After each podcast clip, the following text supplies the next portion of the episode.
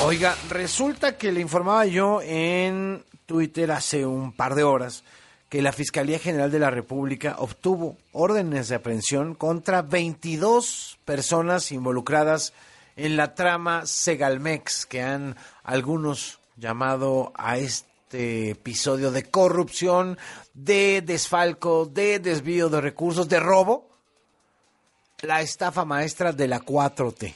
Y es que este desfalco, este fraude, ya superó los 15 mil millones de pesos. Son como tres estafas maestras. En cantidad. Imagínese de lo que estamos hablando. Y un periodista que destapó este caso y que le ha dado seguimiento es Iván Alamillo, reportero en Mexicanos contra la Corrupción y la Impunidad. Iván, ¿cómo estás? Muy buenas tardes. Enrique, buenas tardes. Un placer estar aquí contigo y con todo tu auditorio. ¿Qué te dice esta información que se dio a conocer hoy de estas 22 órdenes de aprehensión?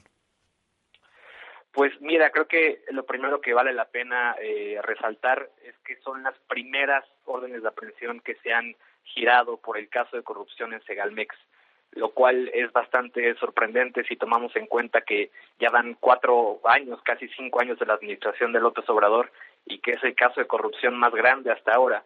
Como tú bien dices, son 15 mil millones de pesos que nadie sabe en dónde, en dónde terminaron para que el auditorio se dé una idea, eh, 15 mil millones de pesos son el doble de la estafa maestra de, Enrique Peña Nieto y es el costo de aproximadamente 10 estelas de luz.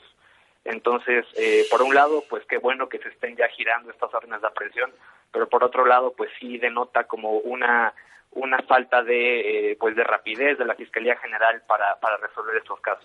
Oye, eh, 22 órdenes de aprehensión, el caso de corrupción más grande del gobierno del presidente López Obrador, que fue su bandera de campaña 20 años, ¿no? La no corrupción. Y bueno, pues estamos viendo este caso de 15.308 millones de pesos de desvíos, de desfalcos, que no sabemos dónde quedó la bolita, según lo que has encontrado de la Auditoría Superior de la Federación, etcétera, etcétera. ¿Qué sigue en el caso? Porque finalmente, pues vendrán algunos procesos, se han girado estas órdenes de aprehensión, no se han dado a conocer, no, no, no, no, no sé si sepamos los nombres exactamente, sabemos algunos presuntos involucrados, uno de ellos despacha con el fiscal general de la República, por cierto. Así es. ¿Qué sigue en este caso, eh, Iván? Pues yo creo que lo que sigue son dos cosas. La primera, que la Fiscalía General arme carpetas de investigación lo suficientemente fuertes y sólidas para que los casos no se caigan cuando lleguen a los jueces.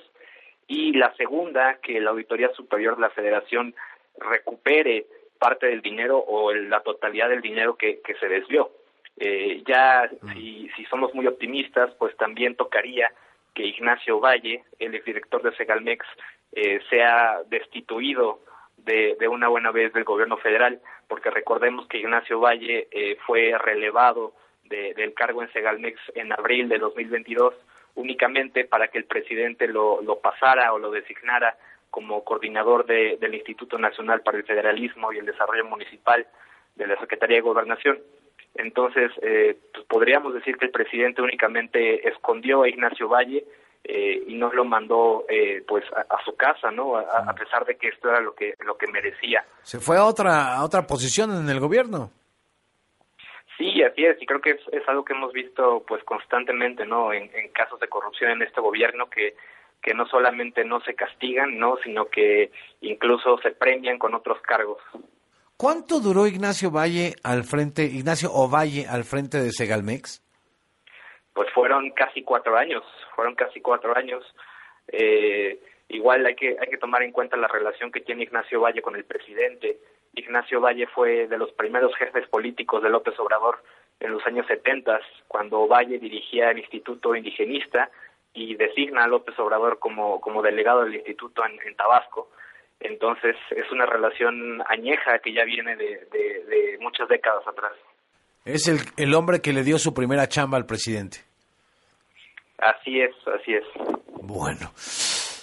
Pues Iván, estamos al pendiente de esta trama de corrupción y gracias, como siempre, por dar contexto. No, a ti Enrique por la invitación y aquí, aquí estamos a la orden. Muchas gracias, es Iván Alamillo, periodista en Mexicanos contra la Corrupción y la Impunidad. El desfalco a Segalmex durante la gestión de Ignacio Valle suma los 15.308 millones de pesos.